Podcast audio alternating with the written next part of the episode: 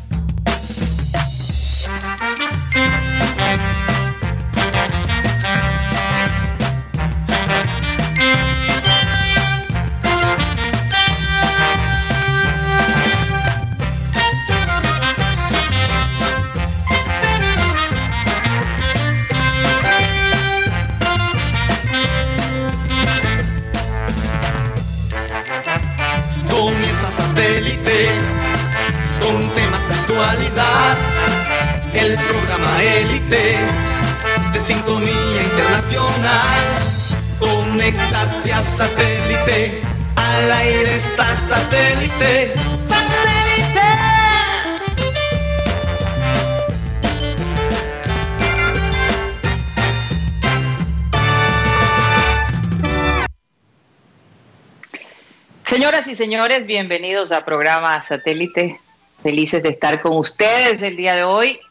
Bueno, se suponía que estuviéramos en la ciudad de Barranquilla, pero tuvimos que extender nuestra estadía una semana más por razones personales, así que discúlpenos si esperaban que ya nos en- estuviéramos en el estudio de satélite, pero bueno, la familia atrapa y, y, y como siempre les digo a mis oyentes, hay, hay una vida que nosotros también dejamos acá en los Estados Unidos, que a veces no, que hay cosas que, que tenemos que resolver también, ¿no? Que nos y jalan. manejar.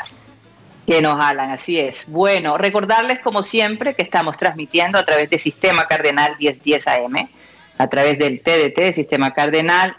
Y no se les olvide que, que- que nos puede ver en programa satélite en, el- nuestro canal de YouTube. Ahí nos pueden ver y escuchar.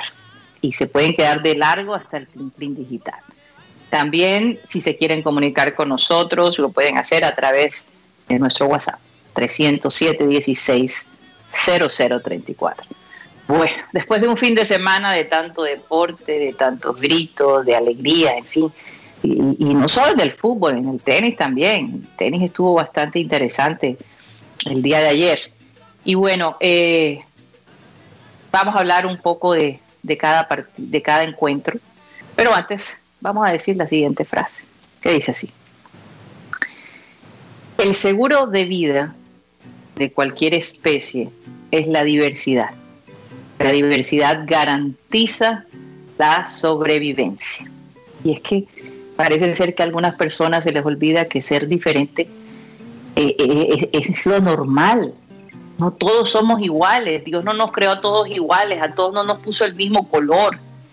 Y cuando un grupo, por ejemplo, como el de Inglaterra, que tenía todas las de ganar, que comenzó ganando, deja en manos de tres jóvenes de piel oscura y encima de todo no atinan a los penales, venirse de la manera como esa gente se le ha venido, un grupo de personas, no podemos decir que, no, que son todos los ingleses, obviamente, pero esto ha dado la vuelta al mundo y ha molestado a muchos el primer ministro de Inglaterra, hasta el príncipe William habló. Y bueno, el técnico de la selección de Inglaterra también se pronunció y la gente está diciendo no más, no más racismo, no más discriminación, eh, ponerle de todos modos la responsabilidad a un chico de, 10 de 19 años eh, de color. Fue fuerte, fue fuerte, pero él se atrevió a hacerlo que mucha gente, que muchos jugadores ni siquiera se atreven a, cobrar un penal. Entonces ya de por sí estar allí y haber cobrado ese penal con la valentía que lo hizo, cuenta. Eso es, ese debería ser el enfoque. Ahora bien, yo sé que mis compañeros van a querer desglosar cada, cada encuentro, eh, que sin lugar a dudas eh, el de ayer fue supremamente emocionante, muy emocionante. Al principio un poco aburrido hasta que Italia metió el gol y entonces ya la competencia se poco más igual. Y, y de, definitivamente los tiros penal lo ponen a uno con los nervios de punta. Nosotros personalmente siempre dijimos, y Mateo también, yo no sé si el resto de mi, de mi equipo eh, a quién le daban, pero siempre pensamos que Italia debió ganar el, la copa, ¿no? Por, sí, por, su, por, las estadísticas, por su récord, por la manera, por la historia detrás de esta selección de Italia, que se veía muy fuerte, muy compactada y definitivamente muy inspirada a través de su técnico Mancini. Mateo, que, es, que, es que yo lo que me pregunto es, empezaron bien, cobraron bien, el, primero que cobra fue Kane, si no estoy mal. Sí. Y, y, todo empezó bien y después entran estos dos muchachos que, que básicamente los, los, metieron en el partido para que precisamente pudieran, en el caso de, cobrar penal, ellos fueran parte de ese grupo. Pero ¿en qué se equivocó el técnico inglés, Mateo? Sí, eso es la pregunta porque para mí, eh, bueno, primeramente, sí, muy lastimoso lo que está ocurriendo eh, en Inglaterra y quiero, quiero explicar que no solo es perrateo, o sea, los comentarios que se están viendo en contra de estos jugadores ya son cosas bastante grotescas y, violentas. Y por eso ha sido un escándalo a, nivel internacional, porque yo tampoco creo que los jugadores deben ser exentos a la crítica, pero esto no es el caso de... Sí, sí, sí, esto pasa, sobrepasa. Mucho más allá y, se han visto cosas bastante feas en las redes sociales. Eh, pero en el tema del técnico, yo realmente creo que la razón que, que Inglaterra perdió la final contra Italia eh, no fue por los penales, eh, fue por el técnico. Mm. Porque realmente creo que es una lástima jugar de esa forma, de una forma tan pragmático, eh, con tanto talento joven y creativo que hay en ese equipo. Mucho, mucho de ese talento estaba en la banca y eso creo que enlaza con un pensamiento que tuve este fin de semana, porque para mí esto ha sido uno de los mejores fines de semana de fútbol en mucho tiempo. mucho tiempo, incluso el, el partido de tercer puesto de la Copa América dio para hablar. es realmente algo increíble. Pero es algo que escuché una vez, la lógica versus la imaginación. Mm. Hay una frase del científico Albert Einstein que Einstein dijo, la lógica te lleva de un punto al otro. La imaginación te puede llevar a todas partes. Esa es la diferencia. Y yo creo que lo que vimos de Inglaterra, lo que vimos de parte de Italia, fue lógica contra la imaginación. Inglaterra con lógica y Italia con la imaginación o sea, tiene todo el sentido después de meter un gol, los primeros dos, tres minutos. Tiene todo el sentido de, apretar y tratar de proteger el resultado. Tiene lógica, pero le falta mucha imaginación a ese técnico de Inglaterra y mantengo el pensamiento que, eh, que realmente Inglaterra llegó a esa final a pesar de él, no por él. Ahora, hay cosas también que no vemos. Eso es la parte mm. táctica hay cosas que no vemos de parte de este Gareth South, era el técnico de Inglaterra. Quizás muy, es muy bueno manejando los jugadores atrás de la escena, no sé. Pero de lo que yo he visto tácticamente, él es un obstáculo para este equipo. Y es muy importante porque Inglaterra tiene eh, uno de los equipos más jóvenes de este torneo, del Euro. Entonces esto podría ser una generación de oro verdadera, porque antes tenían, Inglaterra tuvo la generación de oro que no hizo, no hizo nada, fue un fracaso. Y ahora tienen otra oportunidad, entonces hay que tener mucho cuidado y coherencia en escoger la persona que está manejando ese talento. Porque ¿cómo es que un jugador como Jadon Sancho, que es el tercero más valioso del torneo, en términos de valor en, el mercado de transferencias. El tercero, uno de los mejores jugadores del torneo. Sí. Y estaba en la banca casi todo el torneo. Y lo, meten al final, mm. al final para tomar un penal. Siendo un, un jugador bastante, bastante peligroso cuando Inglaterra no estaba generando nada en el, ataque, ni siquiera un contragolpe, y lo vas a poner de último, en últimos segundos para cobrar un penal. Entonces ese jugador, además de sentir la presión del momento, también seguramente tenía la molestia de no jugar, sabiendo lo que es él, sabiendo cuál es su capacidad. Mientras tanto, Italia, Italia salió a atacar, a inspirar casi todo el torneo. Y se veía una unidad entre los jugadores. Sin una alineación entre el técnico, la directiva italiana y el talento que estaba jugando en la cancha. Y para llegar a ese punto se requiere imaginación, no solo es la lógica. Y creo que lo, vimos también eh, con, Rueda. Para mí Rueda hasta ahora me ha mostrado que es un técnico que le falta imaginación. teniendo jugadores muy creativos. Porque bueno, pero no, no, no nos vayamos a, Colombia todavía. Estamos hablando de lo que pasó ayer. Sí, perdón. darle chance a, a, mis compañeros a, a que también den su opinión al respecto, porque es que de todos modos, ayer el mundo entero, oye, en Italia se volvieron como locos, eh, eh, salieron a las calles y yo pensando, Dios, y no veo tapabocas por ningún lado. En ninguna parte. Ya, en ninguna parte, y lo mismo pasó en el torneo de tenis. Eh, cero tapabocas, cero tapabocas, bueno. Inglaterra parece que, que ya está manejando eso y, Europa en general, ¿no? Lo del tapaboca, igual que acá en los Estados Unidos. Acá se pone el tapabocas el que, el que quiere, realmente. Y hasta te miran ya como un bicho raro, esa es la verdad. Sí. Pero bueno, eh, Rodolfo, te viste del partido ayer, imagino yo. Prendo por acá, prendo por acá. Prendo, prendo. Ah. Claro, claro que me lo vi y estoy muy de acuerdo con Mateo. Yo creo que Inglaterra resignó, ¿cierto? y en últimas, pues, prácticamente dejó como si estuviera resguardado en, una seguridad absoluta en la definición esa de los tiros de los 11 metros. Que dicho sea de paso, no es eso no es tercermundismo ni es eh, mentalidad retrógrada ni mucho menos, sino simplemente control de la situación, tal vez inclusive si el arquero se faja y te taja una pena máxima, así tú estés controlado a la hora de definir. Puede pasar, le pasó ayer Rimina de Davinson Sánchez con la diferencia, y aquí se, y aquí se marca lo que hablábamos en una oportunidad tras bambalinas, creo que lo comentamos internamente, de nuestro racismo.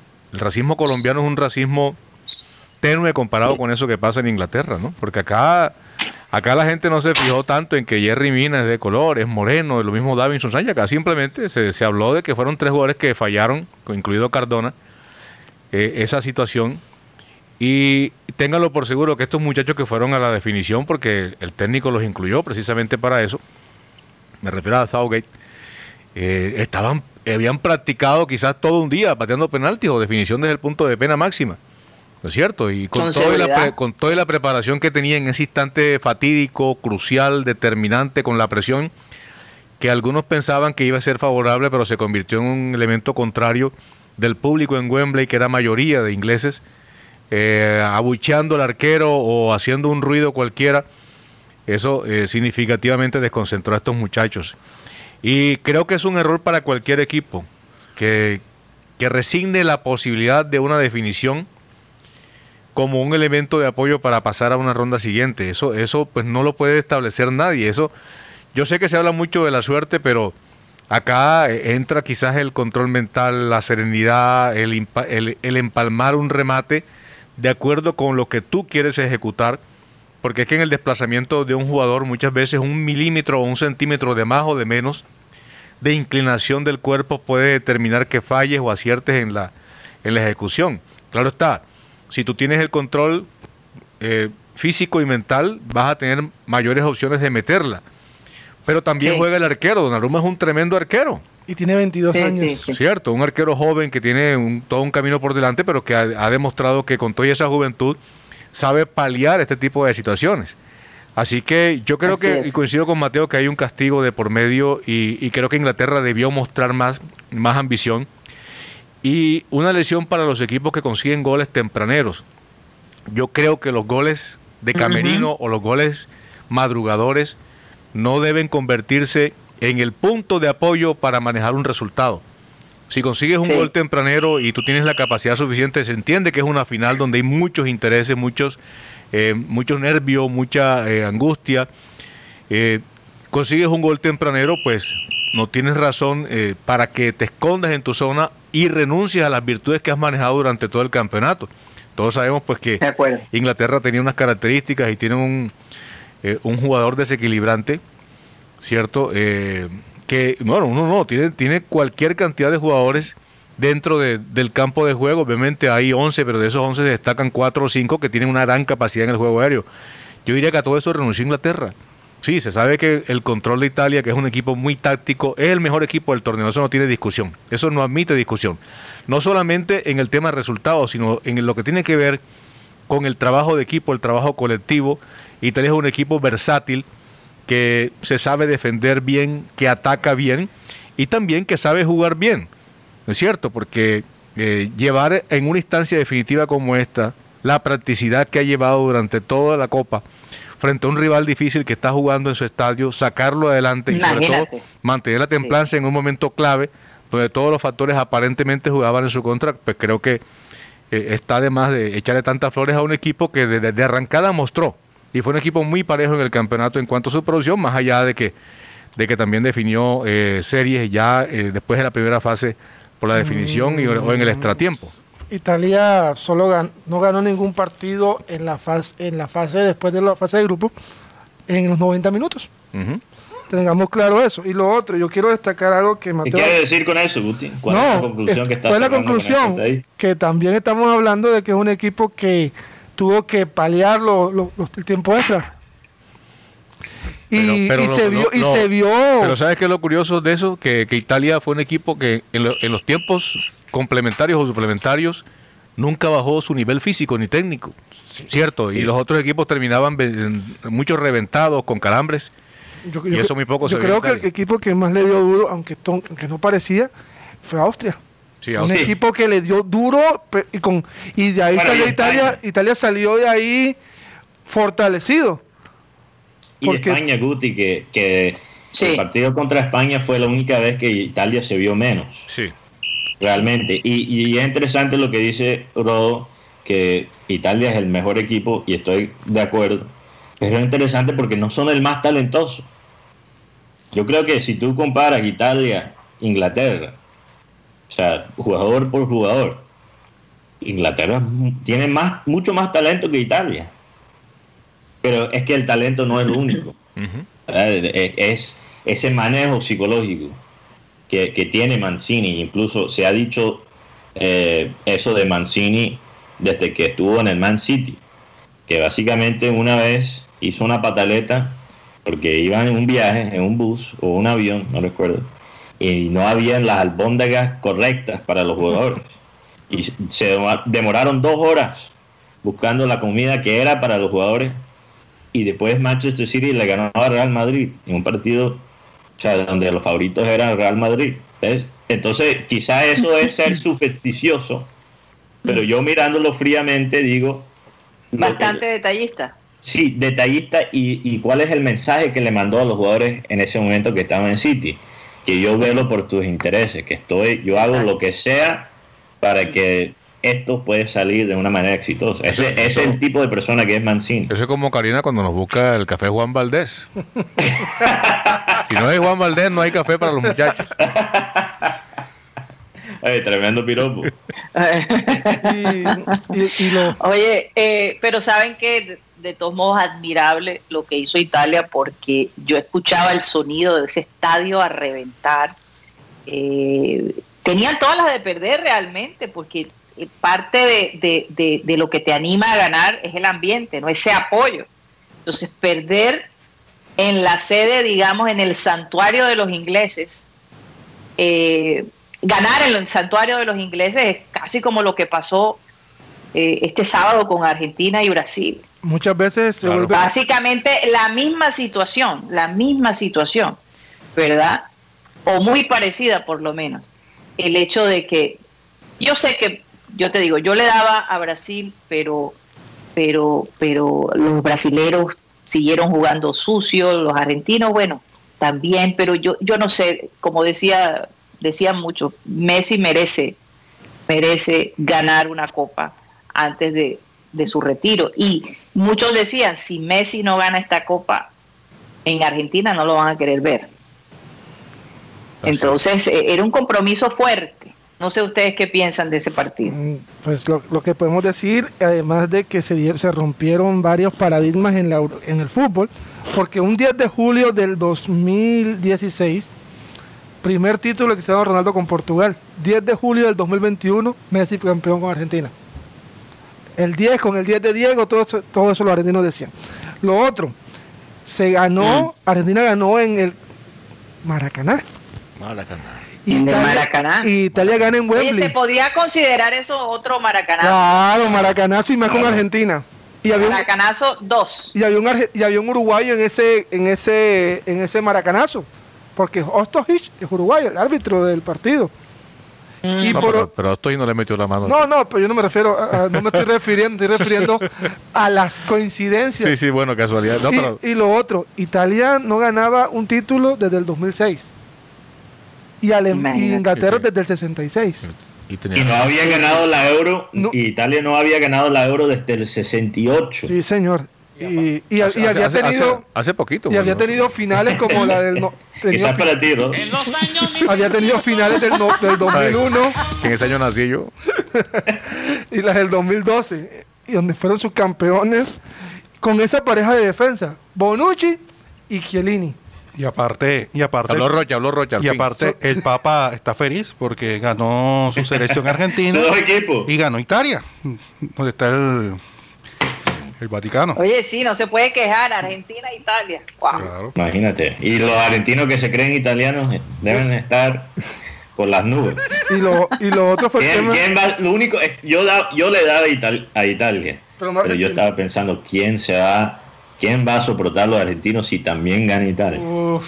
te cuento, te cuento que eh, yo recuerdo que la aquel partido de la final en Brasil 2014 entre Alemania y Argentina, cuando hizo el gol Alemania, hubo una, explosión de júbilo nacional.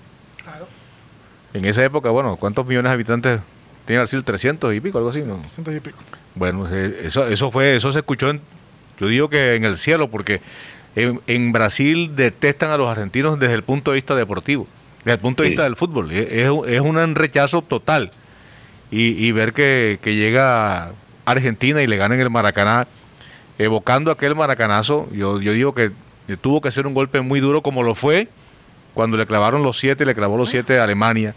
Yo recuerdo estando en, en Brasil, era un país, era un país destrozado luto. no veías a nadie, absolutamente nadie en la calle. Acá es un tema también de honor, porque, bueno, los alemanes son alemanes, igual y tal.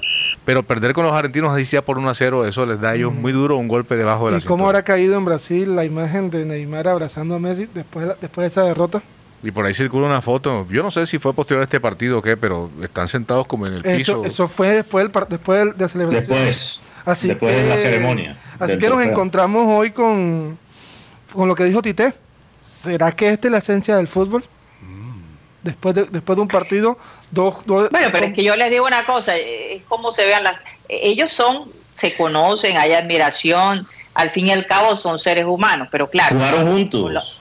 jugaron juntos también, pero como la hinchada no perdona y es tan polarizada la cosa, pues eh, como que, como que cae mal la foto, ¿no? Neymar también lloró después que se acabó el partido, entonces hay, hay que tener esas dos imágenes en cuenta, no solo una ni la otra, esas dos cosas son, para mí son válidas y, posibles. Ahora, en el tema de Messi, yo creo que de nuevo este debate que ya se ha, se ha molido a través de los años es eh, Messi versus Maradona. Eh, yo escuché a un argentino decir que Messi nunca va a llegar al escenario de Maradona. Esto fue después de ganar la copa. Mm. Después de la, ganar, la copa. Una copa que nunca ganó Maradona, por cierto. Messi no ha ganado mundial, pero Maradona nunca ganó Copa América. Y, y, o sea, en Brasil es un logro bastante grande.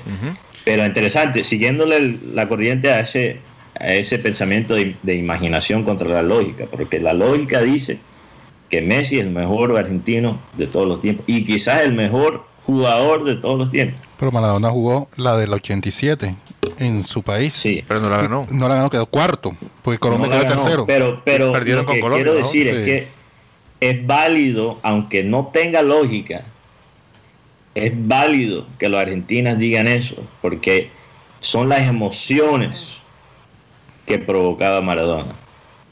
Eso iba a decir yo, es su, vida, el entorno de Maradona, porque era muy emotivo. No, y el drama, el drama que le ponía al juego, cómo él llegaba y jugaba casi todos los partidos como si fueran su último. Es una cosa que es difícil de replicar y quizás que estamos entrando, entrando en una época donde no se va a ver más. Entonces, por eso la idolatría que hay en Argentina por Maradona y encima ahora su muerte, que lo hace todavía más grande. Porque ahora no hay límites corporales, se vuelve casi como un santo o un dios. Entonces me siento mal por Messi, porque te digo algo, lo que yo vi en este torneo, aunque le pasó a Messi mucho más tarde en su carrera, que comparando con Maradona, era, era muy parecido a lo que hacía Maradona en el sentido de, inspirar a tus compañeros a pelear por ti. Fíjate que, Emiliano Martínez dijo, yo quería ganar esta copa más por Messi que por mí, el arquero. Oye, Maradona, era, Maradona era camorrero y buscapleito y peleonero. O sea, tenía, tenía, tenía la escuela de la calle, mientras que Messi tiene la, academia del fútbol como tal. Exacto. ¿Cierto? Eso es otra cosa, que sentían a Maradona más de ellos. Porque obviamente Maradona venía de una familia muy humilde, la historia de él se sabía, la de sus padres, la de sus hermanos, todo, todo alrededor de las esposas, de los hijos, en fin, él no solo era el jugador de fútbol que era, pero era todo un personaje. Y Maradona desde chiquito jugaba el fútbol para entretener. A los 10 años, 12 años, en los shows de medio tiempo, era Maradona. Haciendo shows de, trucos de, con la pelota. Malabares, sí el, el eh, Messi no lo criaron para entretener, lo criaron para hacer una cosa, y eso era ganar y meter goles, como sea.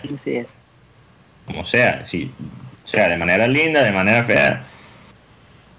Entonces, son, son dos estilos de pensar muy, muy diferentes, aunque Messi también juega un fútbol estéticamente muy agradable, pero son propósitos muy, muy diferente. Y esa es la cosa, el, equipo hoy en día no juega el fútbol para entretener. Así es. Además, Mateo, quiero, para ganar. quiero apuntar esto antes de que se me olvide. Eh, la, gente, eh, yo creo que en cualquier país del mundo se siente identificado con aquel personaje, en este caso con cualquier futbolista que se exprese como, como ese personaje de la calle, ¿no? ¿Cierto? Ay, ¿qué es lo que te pasa con el pibe? ¿Qué te pasa a ti? ¿Qué? No sé. Tú veías ese tipo de gesto del pibe. Pero entonces, disculpa, Karina, antes que se me, se me idea. Entonces, el, el, flemático dice, eh, mi estimado Guti, ¿qué es lo que le está ocurriendo a usted? O sea, son dos cosas completamente distintas. O sea, la gente la que dice, pues, ese man, ¿qué le pasa? Ey, una situación complicada, tienes que... Yo le vuelo la cabeza. Tienes que sacar el gorila, tienes que sacar el peleonero, al, al, al tipo que, que, es que es frentero y que es entrompador, ¿cierto? Eh, en estos casos, en el fútbol eh, pasan, pasan cosas como la que ocurrió con Maradona cuando clasificó, no recuerdo si fue al mundial, al mundial, me la van a tener que chupar de aquí a no sé qué parte, o sea, eso fue escandaloso. Eso fue escandaloso, pero a la gente le gustan ese tipo de vainas y eso que eso raya con el tema de la mala educación, esas cosas. Eso fue en pleno mundial. Sí, que ganó un partido. eso fue en pleno mundial. Entonces, eh, bueno, e-, nosotros teníamos a Teo, ¿no? Teo también manejaba esa eh, la gente se sentía muy, muy conectada con él precisamente por de, donde viene Teo. Y tenemos otro ahora, para yo sé mm. que tenemos que ir a comerciales, para conectar con Colombia. Tenemos a, a Luis Díaz que, que primeramente la historia de él es increíble. Y encima juega, y lo dije ya antes del partido contra Uruguay, que juega de una manera atrevida. Sí. Y eso creo que la gente ve eso y se siente, se identifica con el sabor que le pone, la imaginación que tuvo Luis Díaz para meter los goles que metió es algo tremendo. Pero choca, para mí choca con la lógica de Rueda. Y esa, esa es mi queja. Sí. Pero bueno, eh, entonces hablamos después de los comerciales de la selección Colombia y Perú el viernes. Sí, señora. Porque yo les, yo les digo una cosa, el primer, el primer tiempo yo estaba que me dormía. Decía, Dios ¿qué es eso? Estaba, pero aburrido. Y de repente, ya sabemos todo lo que pasó. Cinco goles después. Entonces, eh, es impresionante. Bueno, Vamos, Perú metió gol el primer tiempo. Metió uno antes, sí. sí, cuatro goles en el segundo. Exactamente. Bueno, nos vamos a comerciales y ya regresamos.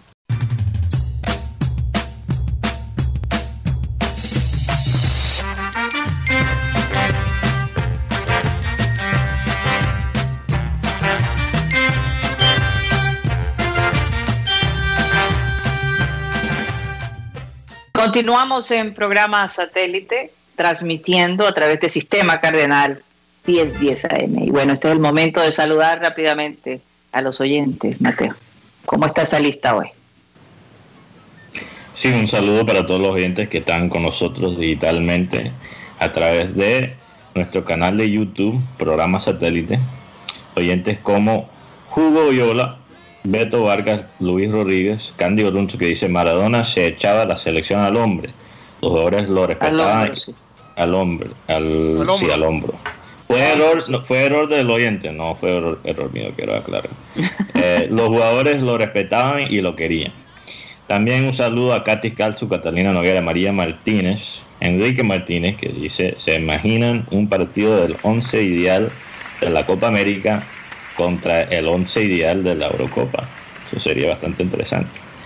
Eh, sería como un estilo de partido All Stars, como lo que se hace en, los deportes americanos. Me gustaría ver También un saludo a Luis Caballero, Frank Rivera, Fernando Vuelvas. Joan Nieto que dice Diego Maradona debe estar muy, muy feliz allá donde esté. Ganó Argentina y perdieron los piratas ingleses. claro, sí. Maradona odiaba una cosa, era Inglaterra. Y interesante porque, bueno, el 10 de Italia, Insigne, Lorenzo Insigne, es napolitano. Entonces, ahí las dos ciudades, digamos, las dos áreas de formaban parte de la carrera de Maradona, estaban representadas. También eh, un saludo a John Garrido, Víctor Roa, Milton Zambrano, que dijo, esos penaltis entre Italia e Inglaterra fueron de infarto. Joder, yo también estaba sudando como un siciliano. Eh, el arquero de Inglaterra, un grande a la hora de molestar al cobrador. Italia campeón. También un saludo a Rebeca de la Osa y Yolanda Mengual y también todos los oyentes que nos escuchan por Sistema Cardenal 1010 AM y también en definido, oyentes que nos escuchan en la tarde, que entran a YouTube a ver los programas o los videos cortos que montamos y que también nos escuchan a través de la plataforma de Spotify, donde estamos como podcast. Podcast son las grabaciones del programa en audio. Así es. Bueno, vamos a hacer un pequeño, vamos a hablar un poquito del partido del viernes y después me gustaría, porque sé que hay eh, jugadores nuevos en el Junior, ¿no, Guti? Mm, lo que se ha anunciado la semana, solamente. Bueno, el viernes el, viernes se anunció uno más, ya lo habíamos mencionado. No, mm, no. Ah, Ferlis García, Ferlis García. Ferlis García, de, la, cantera. No, porque se anunció, fue en la noche. Que era de Barranquilla FC y ahora va para el Junior. ¿Cómo, cómo ven a ese, a, ese jugador, a Ferlis García? Lo, bueno, lo, lo hemos podido ver en selección sub-17 de Colombia. Es un delantero rápido que puede jugar de punta o segunda punta y además es un delantero con mucho gol. ¿Cuántos años tiene Ferlis? 19 años. Joven, bastante joven. Es goleador del Barranquilla, creo que el año pasado, ¿no? Sí, y además goleador de Selección Atlántico y, Selección Colombia también tuvo muy buenos números. O sea, ¿a ustedes les parece un, acierto de, del técnico Amaranto Perea?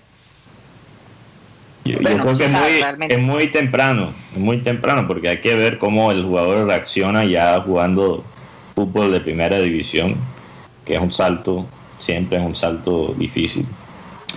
Pero creo que realmente es una buena solución al problema de ya no tener a Borja, ya, ya no tener Teo, y es de buscar la solución en la cantera. Y eso es lo que ha pedido muchos fanáticos hace una semana se estaban quejando, ¿cómo van a traer eh, estos paquetes, estos veteranos? Vamos a darle la, oportunidad a los canteranos, lo que decía mucha gente por las redes, y estoy de acuerdo en parte. Entonces ya no se pueden quejar, porque subió, bueno, regresó Joan Bocanegra. Eh, subió, perdón, Félix García. Eh, tenemos a Manjarres, eh, obviamente tenemos a Homer Martínez, todavía mantuvimos a Fabián Ángel. la cantera está representada del equipo. Pero Mateo, todo está en que los ponga a jugar, ¿no? Claro, totalmente. Eh, bueno, eso es exactamente. Vamos a ver. El, acierto es si el equipo, si el técnico los pone a jugar y, y los jugadores rinden. Sí, porque fíjate que casos como el de Fuentes y Lucho Díaz no, no, se han repetido en la, en la era Amaranto, en lo que va hasta ahora de Amaranto Perea. Entonces yo creo que eh, los técnicos dejan huella cuando tú dices, bueno, ¿quién puso a debutar a Lucho Díaz? Julio Comesaña. ¿Quién, puso? a debutar a Fuentes? Julio, Comesaña. ¿Quién puso a debutar a Vaca? Julio Comesaña. Claro. ¿Ateo? No, y, realmente los técnicos lo tienen fácil. Porque ellos solo tienen... Lucho Pero, sí, a Vaca con y a Teo eh, también. Eh, el pibe. El Lucho Grau y el ah, pibe. con Lucho Grau. Ay, ¿no te acuerdas? Ah, claro. 50 ah, barras, 50 barras. Pero lo que digo es que... no le dé más boliqueso a, a, a Rocha. Te una mezcla explosiva, boliqueso con tinto, eso como que se le va a dar. Ahí dice, ahí dice Milton que te pilló, que te pilló comiendo boliqueso. espera los comerciales, por Dios, que falta de... Ah, no, Luis Rodríguez, creo que fue Luis Rodríguez, o, no sé cuál de los. Eh, Karina, y, sobre todo, no es poner a los pelados un partido, o 15 minutos de un partido, es ponerlos, volverlos a poner y seguirlos poniendo hasta que pierdan el miedo y se. Y se Claro. Y, digamos, y se vuelvan sólidos, consistentes, ¿cierto? Que, vayan progresando. Y que, que, tengan la oportunidad de cometer errores, porque así se aprende también. Que tengan Entonces, eso requiere paciencia del grupo técnico, pero también de los hinchas que si tenemos, si, si Amaranto le, sí le va a dar la oportunidad a estos jugadores jóvenes, nosotros los fanáticos también tenemos que tener algo de paciencia. Obviamente no podemos bajar la exigencia porque están entrando a un, a un club grande, no es un club de la B donde los resultados no importan tanto, pero hay que tener paciencia. Por lo menos, por lo menos en, la, nómina de, de, de escritos para la Copa Sudamericana, allá aparecen, ¿cuántos? Cinco jugadores, por lo menos, que Samuel Sacramento, ese hijo de David Sacramento, Juan Camilo Salomón eh, Soto, Johnny Navia, Juan José Vega. Eh, Ponte la gafa, Rocha. Jonas Mejía, lo que pasa es que no está, no está bien. Aparte de. Ya empiezan las lamparitas a fallar. Ronaldo Díaz. No, no gracias a Dios tengo 20-20. Mira, la nómina que está utilizando. Seguro, Rocha, seguro. Ahora, el técnico tiene que tener mucho cuidado. Pone 20-10 por si acaso. No, eh, para ahora que... Porque si ponen los jugadores y los jugadores no funcionan. Mateo, ah, dejemos terminar a Rocha. Perdón, perdón. a nadie le gusta que interrumpen, ¿verdad? Eh, por lo menos lo que estaba presentando el técnico para enfrentar el partido de este miércoles, 7 y 30 de la noche en el Metropolitano sin público. Sin público. Eh, es la siguiente. Sebastián Viera en el arco, Walmer Pacheco marcando por derecha, Mera con al lado de Jefferson Gómez y, Fuentes en defensa. Los volantes de contención han sido Didier Moreno al lado de eh, Rodríguez. Juan David. Juan David Rodríguez. Interesante. Recordemos que Larry Vázquez está expulsado y lo mismo que Jefferson Gómez por liga, pero lo quiere probar eh, desde, este partido de Copa Sudamericana. Aparte, Marlon Piedradita iría como volante por derecha. Por izquierda estaría Inestrosa y como volante central o 10 Cariaco González. Y arriba estaría Carmelo Valencia o si llegan los transfer eh, estaría el señor Martínez Borja. Martínez Borja. Pero Martínez Borja no está escrito.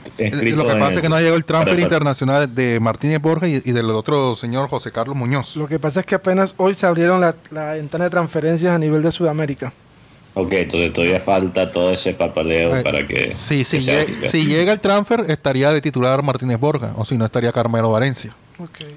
Eh, Oye, y Cariaco ya está 100%. Sí, sí, le están buscando equipo al chino Sandoval. ¿Cómo va a ser? Oye, no sabía eso.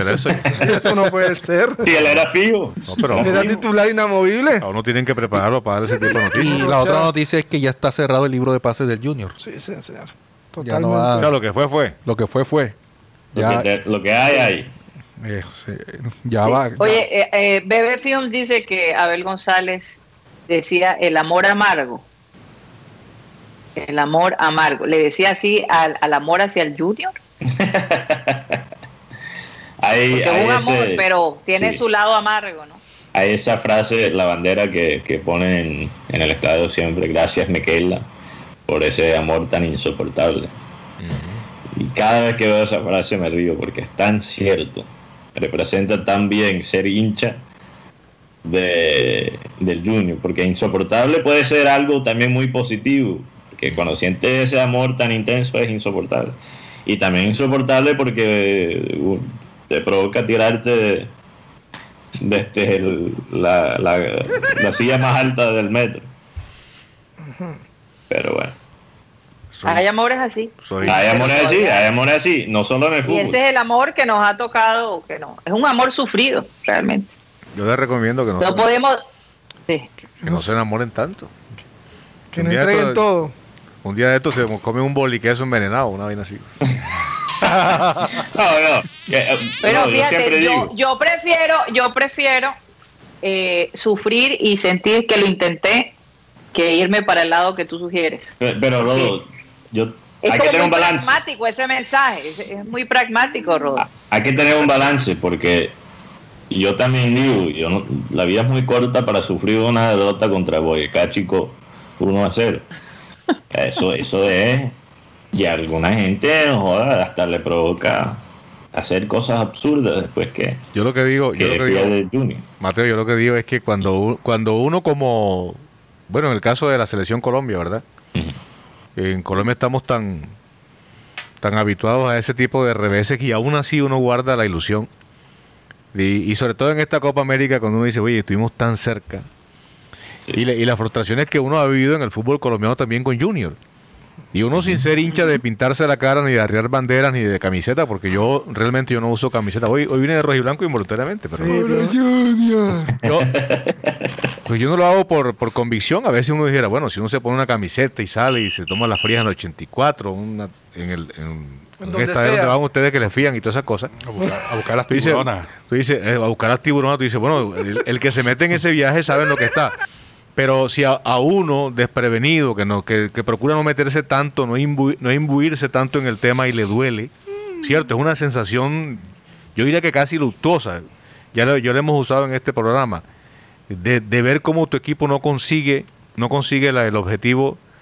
Eh, la verdad, si uno lo vive así de esa manera, ahora que se deja para los hinchas que son furibundos, furibundos ¿cierto? Personas que viven en función del junior inclusive.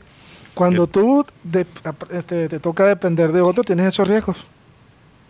Yo no sé, pero, pero, pero, Rodo suena como esos novios dolidos, de esos novios que le, esas personas que lo apalearon en el amor, no sé, suena así. No, no, sino es, que, esos somos los fanáticos de, la selección. A eso me refiero. Y, del junior en la generación de, de Rodo es ser un novio bastante golpeado. Fíjate que, fíjate que mis hijos no son hinchas ni del Junior ni de la selección Colombia desde un mundial juvenil donde dirigía este 2005. Sí, que se perdió con Argentina. El partido se ganaba, ¿cierto, Guti? Sí, que el señor Dairo Moreno votó un gol clarito. Sí, y los hijos míos llegaron llorando al cuarto donde yo estaba. Y, y, con, o sea, a uno le, le, conmueve ese tipo de cosas porque después los pelados se desprenden, muchos de ellos se desprenden y dicen, no, yo no quiero saber más nada de la selección Colombia. Y así han crecido. Esta generación, fue esta generación contra el equipo de Messi, recuerdo muy bien. Exactamente. Estaba Falcao, estaba Rodallega, estaba el propio Dairo Moreno, Watson Rentería, Libby Jarena, el arquero, estaba Machacón, los centrales eran Zapata y Harrison Morales, el otro era Camilo Zúñiga, los volantes de marca eran Toja y Guarín. ¿Quién era el utilero? Ah, este, ¿Cómo es que se llama? Ah, Buen apunte, este, Y Argentina tenía a Messi, con Agüero y Di María. Imagínate.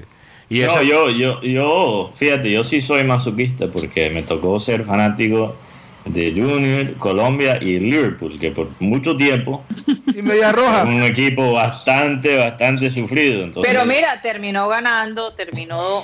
Pero eh, eso es lo que iba a decir. Fíjate, Karina. No hay que, perder la fe tampoco. También hay que pensar cuál es el mensaje que mandamos a, a las personas jóvenes, a la próxima generación. Porque realmente las cosas más bellas en esta vida son sufridas. Vienen con mucho dolor y muchas veces. Y llegan por sorpresa por sorpresa o a través de mucho, tiempo. Mm, mm. Entonces, es algo también que tenemos que analizar, cuál es, cuál es la conclusión que estamos sacando de todo ese dolor. Y, para, y Mateo. Es, como si, por ejemplo, cuando se hicieron, cuando eh, todos estos científicos intentaban, por ejemplo, cuando descubrieron la luz, cuando descubrieron tantas cosas, tantos eh, momentos fallidos que ellos pudieron haber tenido en medio de su búsqueda y finalmente pues apareció el resultado.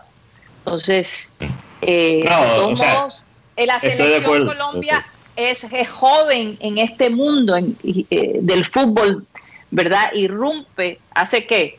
Hace unos más 20 años, 20 y pico de años. Donde de nuevo Colombia aparece en el mapa. Colombia 86, 86, 87, que sabe la generación del pibe. 86, 87. Exactamente. Entonces, hombre, eh, no hay, yo personalmente pienso que no hay que perder la fe. y todo lo que lleve nuestra bandera hay que ponerle empeño y, y, que, y que nuestros hijos se identifiquen Karina, pero yo pienso con lo que Colombia produce, no sé. Yo estoy de acuerdo con eso, pero también, y, hablábamos en el programa este que hicimos ahora en, fusión con tres canales nacionales, bueno, regionales, que, que, hacían un eje para, para proyectarse a nivel nacional. Eh, hubo un colega de, Bogotá, que le dijo a, un compañero, el gato Arce, que pensar en que Colombia podía ser campeón de una Copa América no era factible. Palabras más, palabras menos. O sea, no, una utopía. Era una utopía. Sí, que, que, que, que, Colombia no podía aspirar a. Y yo le dije, ven acá, ¿y tú por qué sientas eso como un dogma? Ese es tu punto de vista. Eh, nosotros tenemos que quitarnos esa cultura derrotista. ¿cierto? Lo que yo digo, lo, que yo digo es el sentimiento de frustración que uno vive después de, por ejemplo, estar tan cerca de una final y también en el mundial, por ejemplo, de Rusia con Inglaterra, mm. sabiendo pues que, se falló en una instancia en la que mm. la definición pudo ser mejor y tal y cosas así que, que se vuelven un poquito románticas, pero yo creo que nosotros como colombianos, más allá de estas frustraciones que sentimos, no debemos renunciar, porque Mateo lo citaba, en una, en una época y de una generación o hasta una generación para acá, los colombianos hemos sido criados como perdedores. ¿Cierto? Lo, importante es competir. no, sí, exacto. Cuando perder yo, sabía, yo sabía que eso iba a pasar, sabía que íbamos a perder. Es que no tenemos la jerarquía, es que no tenemos las armas, es que nuestros jugadores son perdedores. Esa mentalidad, esa mentalidad derrotista hay que cambiarla. Pero yo creo que no solamente en, la persona que comenta o en el aficionado que ve el fútbol, sino hay que meterle a nuestros jugadores una, una dosis de autoestima ¿cierto? Porque en muchos casos uno ve que son jugadores que vienen de abajo y, no todos tienen la misma estructura psicológica. Porque ¿quién me, dice a mí, ¿quién me dice a mí que Lucho Díaz no es un rebelde, cierto? Para hacer eso en el campo hay que tener una alta cuota de rebeldía y no arrugarse frente a un Argentina, un Brasil o un Uruguay. Un Perú. Y, pero tratar de una forma, eh, si en los procesos formativos se puede establecer hablar con, las escuelas de fútbol, darle e, esa cultura del perrateo nuestro. Hombre, tú no sirves para un carajo, hombre, tú no vas a llegar a ningún lado. Eso yo pienso que hay que cambiarlo desde nuestras casas. ¿Qué nos están vendiendo? Porque nuestras familias están habituadas a ese a esa bajadera de caña. Sí, Colombia perdió ya. ya sí, mira que, eh, perdóname, Guti, Abel González decía, los americanos dicen, algún día estaré en un carro mejor que tú. En Colombia, la tendencia es decir, algún día te veré a pie. Claro, exacto. Te Es decir, no hay esa, esa capacidad de aspiración. En, vez, en vez de decir voy a ser mejor que tú, te voy a hacer que tú te sientas peor que yo. Presumiendo, está presumiendo que en el futuro tú todavía vas a estar jodido. Claro, y te dicen, te, veré por ahí a pie o te veré reventado en la carcacha esa. Pero y lo que pasa, eh, sí, perdón, Guti, sí. Pero partiendo del tema de la formación en las escuelas, el, al talentoso es el que más le dan pata. Sí. Sí, totalmente. Uno se pone a ver partidos de escuelas, dice, este juega bien, pero este man qué? Este man vive en un barrio marginal. Entonces ponen al que es llave de el que, el que pone los uniformes. Entonces, y no es tan bueno, pero se pierde un talento. No, y los técnicos también son, son, son amangualados. el, el, papá le dice, yo lo viví, o sea, en, en, algunas escuelas de fútbol, no voy a decir que en todas, hay entrenadores que los partidos de los domingos le dicen al, papá, ven acá, eh, Juan, Juan, Carlos, ven acá. ¿Qué, papi? Tírame, tírame, vamos con cinco fritas y te pongo a jugar el pelado.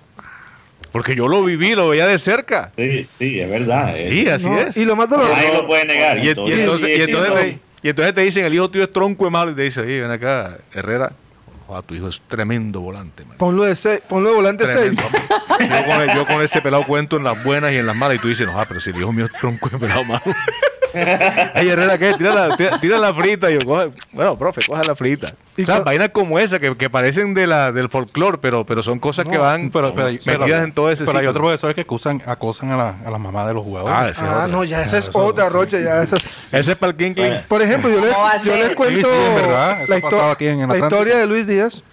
Luis Díaz he escuchado varios comentarios y de periodistas internacionales que dicen el desnutrido.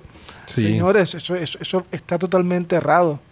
Luis Díaz era, es delgado de contextura. Claro, y es que si, a mí me decía un, el Víctor El Toro Medina, ¿recuerdan?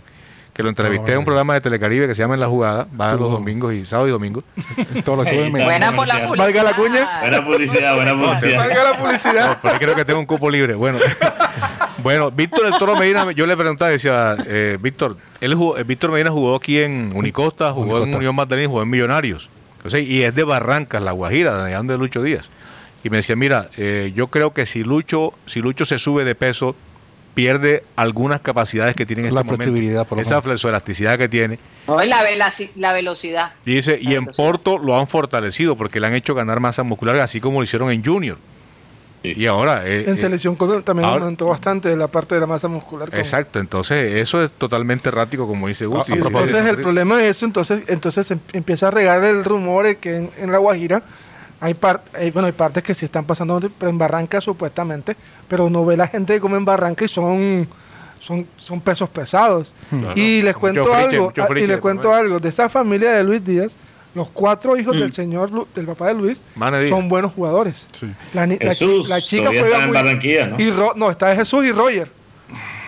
Y, la chica juega también muy bien. En la selección Guajira es la goleadora.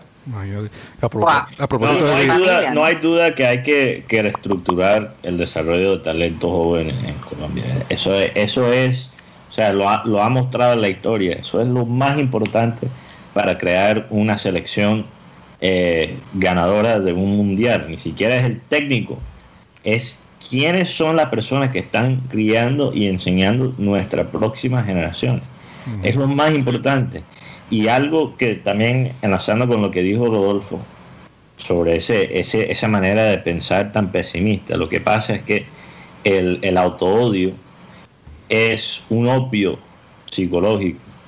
Porque ¿qué pasa? Eh, el, cuando tú sientes ese auto-odio, es la razón perfecta para no hacer nada. Para no cambiar tu entorno, para, no cambiar tu ambiente. Porque si tú piensas, esto es lo que me, merezco, ¿cómo van a cambiar las cosas? Hmm. Entonces hay, hay, que a veces creer eso, aunque, aunque no es merecido. Mira Argentina, Argentina está en un momento como país muy difícil, donde los mismos argentinos se burlan de la situación en su país, pero siguen creyendo que pueden ganar un partido de fútbol. Siguen creyendo. La creencia sigue ahí, que Argentina algún día va a mejorar. Pero ¿qué se dice en Colombia? No, este, es que este, país siempre va a ser así. Siempre va a ser así. Pero el tema aquí de Lucho Díaz fue que prácticamente eh, demostró y, y no solamente que aquí hay otros talentos escondidos, eh, no, no, solamente gracias a, Rueda, sino que, que confió más, más, que todo en el, en el en, por la necesidad que tenía Rueda en, en, en el momento de, de, de, implementar un, partido. Eh, de hecho, él no era titular. Él no, fue titular. No fue titular. lo expulsan contra Venezuela y él era suplente. Pero con el tema de, de, Jairo Moreno, el hombre tuvo la oportunidad y, y Luis Díaz se, se fue por lo menos está en el podio de los mejores jugadores de Copa América. y a raíz de todo este tema, Porto fijó una cláusula de 80 millones de euros. Y, y, a raíz de todos saben que Junior tiene el 20% del, del, del pase de, de, Lucho Díaz. O sea, si, Sácame la cuenta en pesos colombianos. Serían 16 millones de euros que le entrarían al Junior de Barranquilla si más, se más el 1% de derecho de formación. A, Barranquilla. Y además. Y al Junior también, porque tuvo entre los 2 y los 21 eh, años. Eh, Lucho Díaz está aquí en Barranquilla. Él estuvo eh, ayer en, en, un restaurante al norte de la ciudad cuando la gente. Pásame la mochila esa que está ahí. La, la gente lo vio, mire, la gente aplaudiéndolo al momento en que, que se iba Lucho Díaz. Imagínense. Esa foto que tiene con Lucho Díaz, eso cuesta plata ahora. Oye, y la historia de él y su esposa es muy linda porque aparentemente él se casa con la novia de, él de cuando era bastante joven, ¿verdad? casi que de su niñez. 12 años. Y imagínate. Y él dice, estoy con ella porque ella creyó en mí cuando yo no era nadie. Entonces, pero hemos visto toda la transformación, tanto de Luis Díaz como de ella, ¿no? A medida que los años fueron pasando. Muy linda la historia de amor de ellos y ojalá que se mantenga así por un tiempo, ¿no? Y que no, eh, la fama, el dinero, a veces eh, son elementos que, dividen y separan, sin lugar a dudas. ¿Cómo estamos de tiempo, señores? se llama Yera Ponce. Geraldine Ponce. Yera Ponce. No sé cuál, no sé qué, cuál transformación es más increíble, la de Luis Díaz o la de Guti. Pues yo creo que la de Guti. Oye, si tú comparas la foto de Guti hace siete años. Cuando llegó Guti parecía como un palo. Cuando llegó Guti parecía un pitillo, ahora parece un liquid paper. Oye, pero eh, bueno, el último. no, hablemos porque podrían decir lo mismo de ti, Rodolfo. también podrían decir lo mismo de ti. al contrario, llegué gordo y aquí me he acabado de otras vainas. Oye, si apenas acabas de regresar al estudio. más, bien te hacía, más bien te hacía falta el café. No lo dejan comer uno a la hora que. ¿Qué pasó? Que parte la patilla. ¿Qué parte la patilla? Oye, bueno, nos vamos de Sistema Cardenal. Muchas gracias por haber estado con nosotros. Eh, uy, nos quedaron cualquier cantidad de temas pendientes. Por ejemplo, la final de, de Berretini y, y Djokovic, que definitivamente fue supremamente emocionante ese partido de tenis, como nunca le dio, le dio bastante guerra el italiano a Djokovic. Pero una final de locura y una final bastante eh, esperada, ¿no? Se sentía Mateo, todos gritaban Mateo, Mateo, yo me acordaba de ti tanto. y él con una tranquilidad increíble. Bueno, nos despedimos del Sistema Cardenal. Muchísimas gracias por haber estado con nosotros. Mañana regresaremos a la una y 30 de la tarde. No se les olvide que pueden continuar escuchándonos a través de nuestro canal de YouTube Programa Satélite. Muchas gracias. Satélite.